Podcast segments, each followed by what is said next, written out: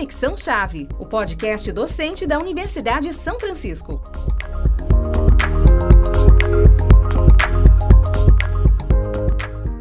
Olá, Pro! Então, qual é a chave de hoje? Que tal discutirmos um pouco sobre o tema de nosso evento científico, Olhar Cuidadoso, Natureza, Vida e Tecnologia? Eu sou Denis Flores de Souza. E eu sou Yara Tescarolo. Este é o primeiro episódio do nosso podcast Conexão Chave.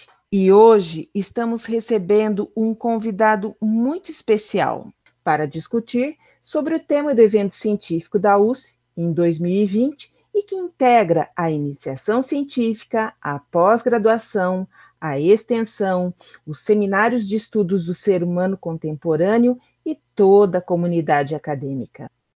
Conexão Chave tem a honra de receber o professor Luiz Carlos Ramos, doutor em Ciências da Religião, coordenador dos cursos de Teologia e Filosofia da USF, onde também leciona várias componentes curriculares, entre elas o estudo do ser humano contemporâneo. Prazer tê-lo aqui com a gente, professor Luiz Carlos. Olá, professor Denis, professor Yara, todos os demais colegas que estão à frente dessa iniciativa. Uma satisfação estar aqui com vocês, professor, professores, professoras. Aproveito a oportunidade para convidar o professor Luiz Ramos a refletir sobre o tema Olhar cuidadoso, natureza, vida e tecnologia, e a sua relação com o mundo, a ciência, a universidade e a sociedade. Conte para a gente então, professor Luiz Ramos, qual seria esse olhar cuidadoso Uh, o tema é extremamente desafiador e nós, seres humanos, somos extremamente dependentes. Se, se pudéssemos é, é, destacar uma das nossas, não sei se podemos dizer qualidades, mas uma das nossas características é a nossa total dependência. O ser humano, quando nasce, se ele não for cuidado, ele não sobrevive. Ele, se ele for deixado, se a mãe não o tomar nos braços ou alguém que faça esse trabalho maternal, ele sucumbe em pouquíssimas horas.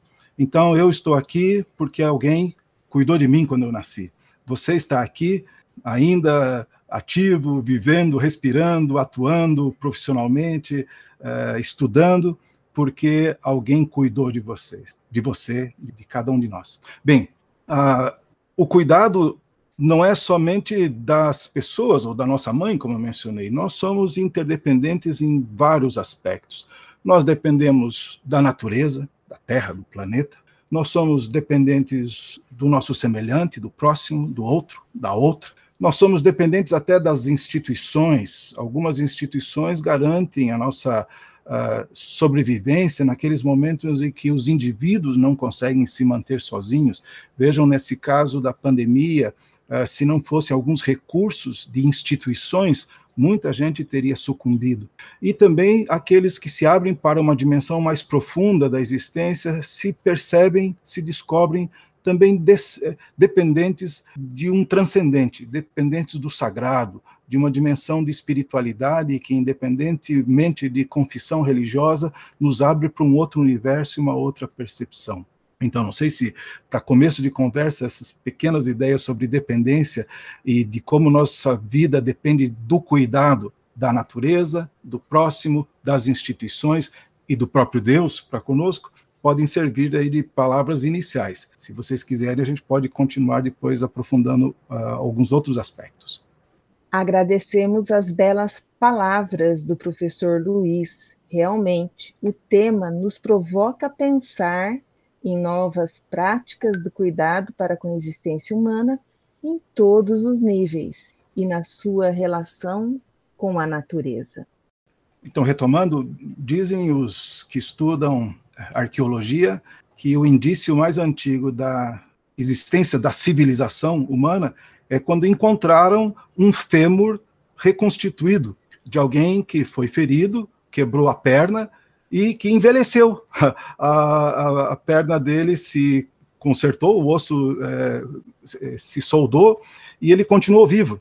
Na natureza, normalmente as pessoas, os animais que sofrem algum tipo de dano desse tipo são largados para trás e são devorados pelos predadores. Então, o sinal de que esse ser humano que quebrou a sua perna, não foi deixado para trás, mas quem sabe foi levado por alguém até um, um, abrigo seguro. E ali ele foi alimentado, foi feita a sua higiene, foi feito o seu cuidado, ele ficou protegido de ataques externos, etc. É, enfim, alguém cuidou dele e fez, então, portanto, que ele sobrevivesse, tivesse condição de ter a sua perna curada e envelhecer. envelhecer. Uh, esse caminhar na contramão do, da natureza, é, coloca, de certa forma, em xeque um dos aspectos da, é, da percepção que a gente tem de que na natureza sobrevivem só os mais fortes, né? Por alguma razão, o próprio Darwin percebeu isso. Não é uma questão só do mais forte sobreviver, é aquele que se adapta melhor. E a questão da, da adaptabilidade é fundamental para a nossa sobrevivência.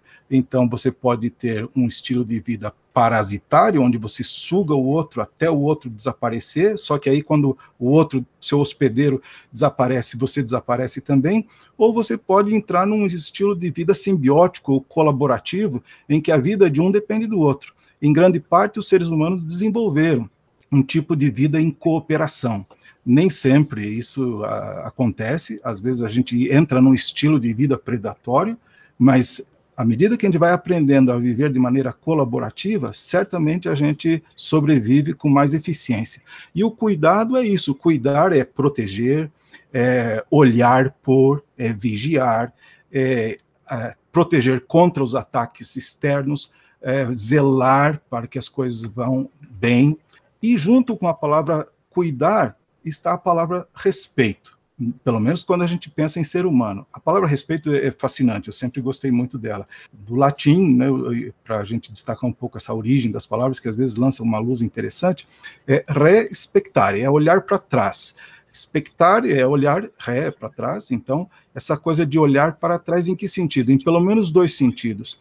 Olhar para trás para ver que, quando eu estou olhando para alguém, que essa pessoa chegou nesse ponto em que ela chegou porque ela tem uma história anterior a ela, é, ela não veio do nada, tem uma série de circunstâncias que a trouxeram até aquela, até aquele, aquela situação, e olhar para trás da gente mesmo, porque uh, antes de eu julgar o próximo, eu tenho que entender que eu mesmo já passei por muito daquilo, e aquilo que eu às vezes critico, que eu reclamo, que eu desprezo no outro, eu mesmo já passei por aquela situação. Então, o respeito tem muito disso de olhar para trás em dois sentidos, né? Olhar para trás, na, olhando a história do outro e olhando para trás, olhando a minha própria história. A outra coisa é o, termo, o tema do compromisso. Se nós todos estamos de alguma forma envolvidos em instituições, é papel também das instituições assumir o seu compromisso uh, com responsabilidade, uh, seu compromisso de de desempenhar o seu papel na humanidade.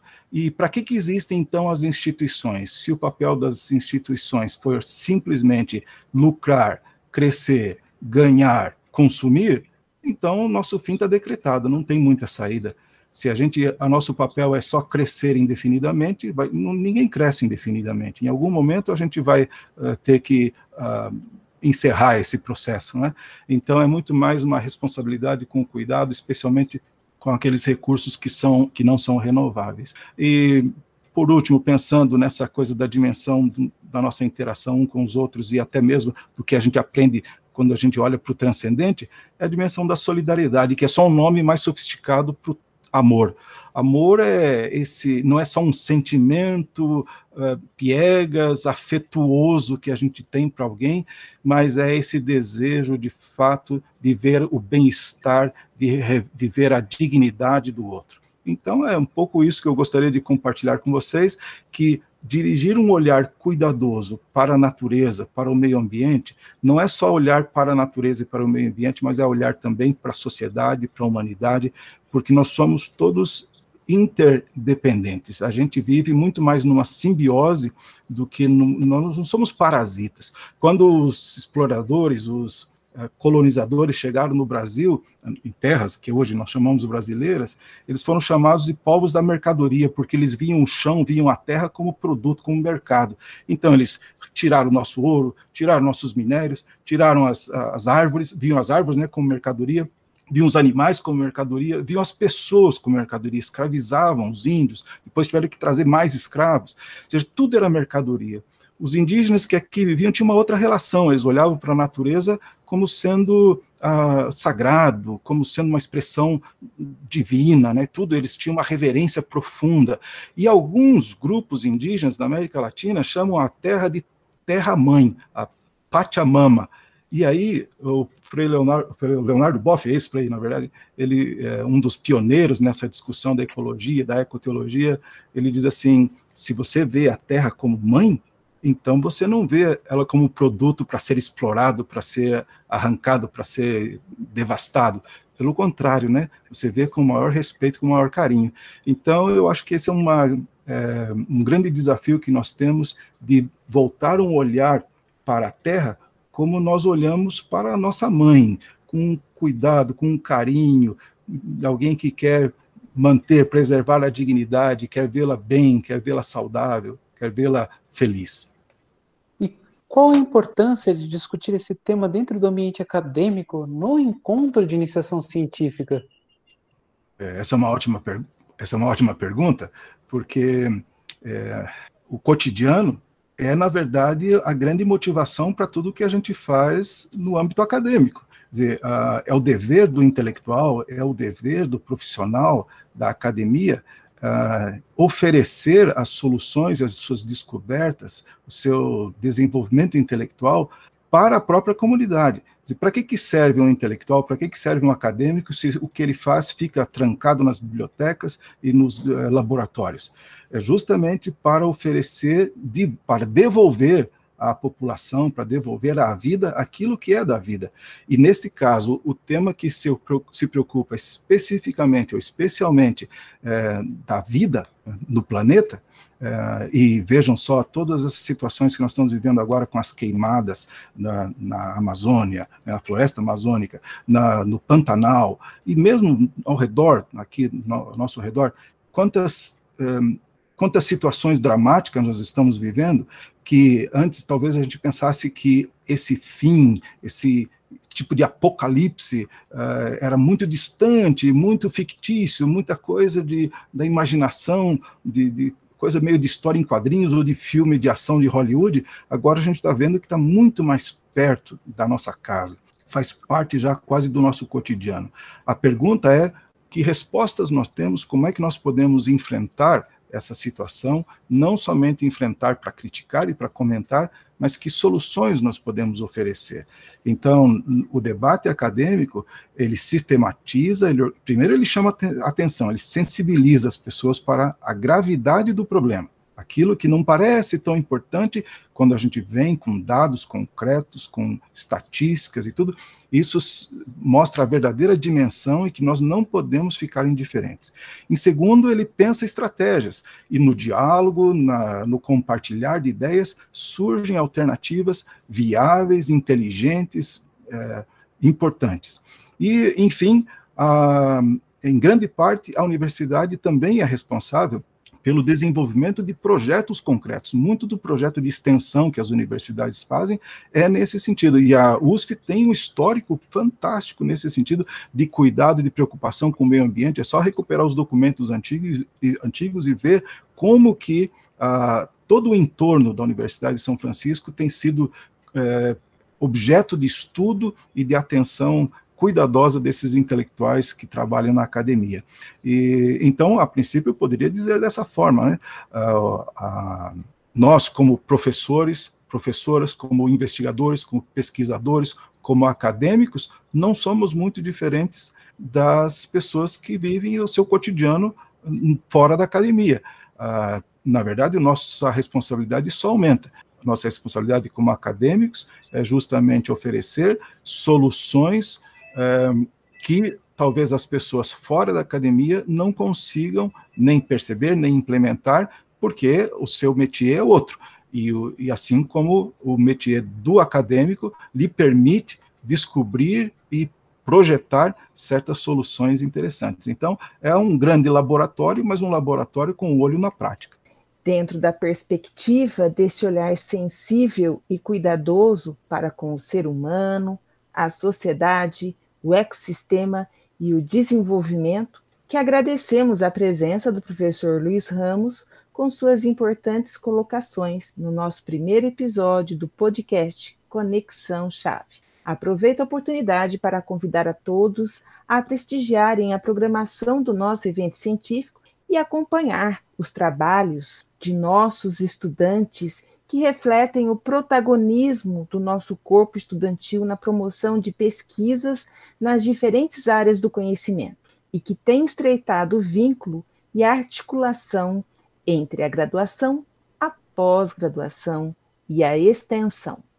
então, Pro, qual será a sua próxima chave? Mande para a gente seus comentários e sugestões. E até a próxima! Até a próxima!